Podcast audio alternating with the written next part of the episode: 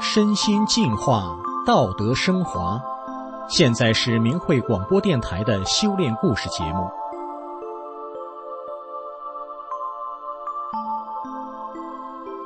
有一个男孩，因为喜欢争斗，被人家给起了个外号叫老虎。后来，这只老虎竟然有了一个新的外号，叫甘地。下面，我们就一起来听听这只少年虎是怎么变成一位甘地先生的吧。我出生于委内瑞拉，在我十四岁的时候，我的家人给我起了个外号叫老虎。因为我经常因为一些小事而与人争斗，也经常会在言语上伤害别人。我总在学校里给哥哥惹麻烦，因为我总喜欢去招惹别的同学。我甚至跟哥哥的朋友和年纪比我大的人打架，每次都会把哥哥牵扯进来给我劝架。那一年的暑假，我的一位英国网友给我发了一个网站链接。我看了里面的内容，我很喜欢，因为是暑假，所以我可以花整天的时间来阅读网站里面的内容。我阅读了网站里边的两本书，一本是《法轮功》，还有一本是《转法轮》。我觉得我喜欢上了这个来自中国的气功，我立刻开始学习法轮功的练功动作。我的家人对气功一无所知。因为这些和委内瑞拉的文化毫无相关，很长一段时间，只要我练功，他们都会抱怨并且阻止我。可是当我练功时，我感觉到难以言表的祥和，是一种非常美妙的感觉。我能从心底最深处感受到，这就是我想要的真正的修炼，所以我依然偷偷的练。后来，我的家人发现。我发生了很大的改变，我不再和哥哥争强打闹，也不会在母亲生气或责骂我时顶嘴，我不再和别人打架了，甚至我在遇到明显不公对待时，明显的我母亲都觉得她应该要出来维护我时，我都能忍住不和哥哥打架。我母亲不能理解我究竟是怎么做到的，因为我的平和与容忍。我母亲又给我起了一个外号，叫“甘地”。在我的国家，青春期的孩子在学校就会开始喝酒、抽烟、与异性交往。我因为修炼法轮功，我跟朋友显得很不一样。我参加聚会，但滴酒不沾，我依然能与朋友共度一段美好的时光。上了大学，我开始过分执着于学习成绩。我总以太忙为借口，只在有时间的时候才练功。我也不经常学法。随着我的课业表现，我变得异常焦虑，有时甚至不能打开我的课本，不能走进课堂。我患上了焦虑症。当家人察觉到我的异常，他们请我继续修炼法轮大法，因为他们相信大法能让我摆脱焦虑。重新找回曾经那个充满祥和的我。我又重新回到法轮大法中，我发现我几乎所有的同学都会为了取得好成绩而在学校作弊，而大法修炼要修真，要诚实，所以我决定无论成绩如何不好，我都不会像他们那样做。在大学的最后一年。我有机会到一间欧洲的公司做一个特别的研究项目，并且得到教授的最高分。我的研究也获得了褒奖以及公司负责人嘉许的推荐信。公司负责人在信中赞扬我说：“我对工作充满了热情和奉献，对每项任务都付出了很多努力。”随后，我遇到了我现在的妻子。她来自于一个有着传统价值观念的国家，在更加严格保守的文化背景中成长。她对我非常的敬佩，因为他想象不到像我这样出生在如此自由文化中的人，依然可以抵抗烟酒、学校作弊、与异性发生不正当关系等等诸多诱惑。我告诉他，这一切都要感谢法轮大法，因为修炼大法，我才能控制自己的行为和价值观。毕业之后，我进入一间美国公司任职，因为我优秀的履历，我的老板还向部门的员工称赞我。但是在我工作的团队里，一位资深的同事都不回答我的疑问，或者直接无视我。后来团队里加入了实习生。我都会被委派去和实习生一起工作。每次我和实习生的观点不统一时，那位同事都会让我遵照实习生的提议去做，有时因此会伤害项目的成果。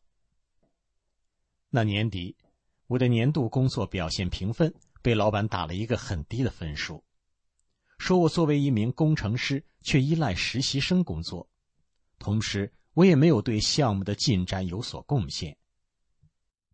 我尝试着向老板解释，然而老板并不想听。他相信那位资深同事说的一切。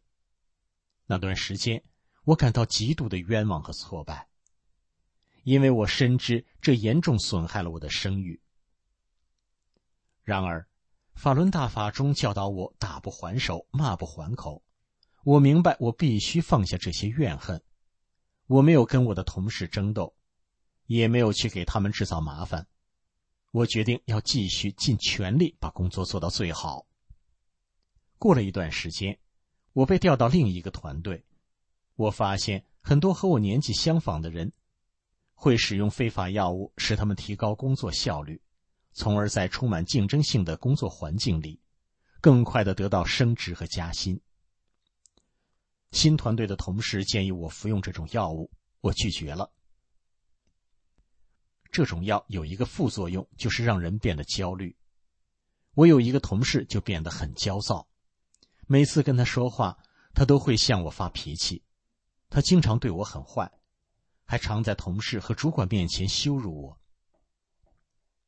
转法轮》这本书里提到韩信的故事，说他走在大街上，被地痞无赖大肆羞辱，他都能不拔剑相斗，能忍胯下之辱。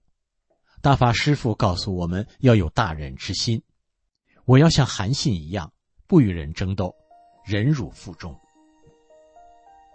然而，当我得知我是团队里唯一一个没有得到升职机会的员工时，我心里还是非常难受。当我想起师傅在《转法轮》里说：“人的一生都是注定的，所以我必须继续尽心尽力的工作，不能让这些事影响到我。”哪怕有时我在心里感到失落，不明白为什么这些事会发生在我身上。我一直去不同的公司面试，却一直没有办法得到一份新工作的邀请。我面试的经历让我非常焦虑。我的这个状态让我明白了，我有太多强烈的对名声和利益的执着了。但是。修炼人是要逐渐看淡对名利的执着与追求的。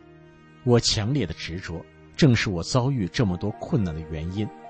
我下决心一定要去掉这些执着。我只要每天尽全力做好工作就足够了。工作应该只是我生活的一部分，就像我需要照顾家庭一样。我还要向世人讲清大法被迫害的真相，去帮助别人，还要经常学法练功。当我这样实践之后，我感受到难以言表的放松。很快的，我有机会加入到公司的一个新的团队。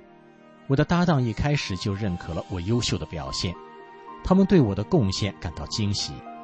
想不到为什么我这么敬业的员工却得不到升职，他们都要我向新的老板要求升职，因为我值得更高的职位。但是我觉得我不应该这样做，我应该顺其自然，就像大法师父在《转法轮》中讲的：“我要尽职尽责，为别人着想，能者多劳。我要确保我的团队能够成功，我的同事不需要担心项目的前景。”我的搭档对我的工作做出了正面的评价，说他们很惊讶我能够解决一些别的经验丰富的工程师。都认为很难而不愿意去面对的问题。当我听到他们的评价时，我没有觉得自己了不起，因为我知道是法轮大法赋予我能力来解决这些难题。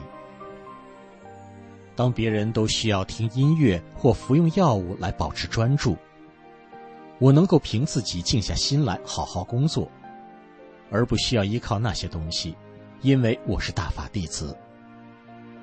有一次，我带妻子到城里看医生，路上需要开车三个小时。不幸的是，我们有可能会迟到。我们被告知，如果我们迟到超过十五分钟，就将错过与医生的预约。随着时间的流逝，我们变得越来越紧张，最终我们迷路了，根本找不到医院。这时，我妻子忍不住发火了，她开始冲我大喊大叫，甚至辱骂我，她还用尽全力的打我。然而，我依然保持冷静。并安慰他不要担心，因为我知道我一定有办法按时到达。整个过程中，我都保持着镇定，我一点都没有生气，我只是专注在尽快找到去医院的路。最终，我们顺利抵达，医生也接待了我们。那天晚上，妻子哭着来找我，说她从来没见过有谁能如此平静，她觉得太不可思议了。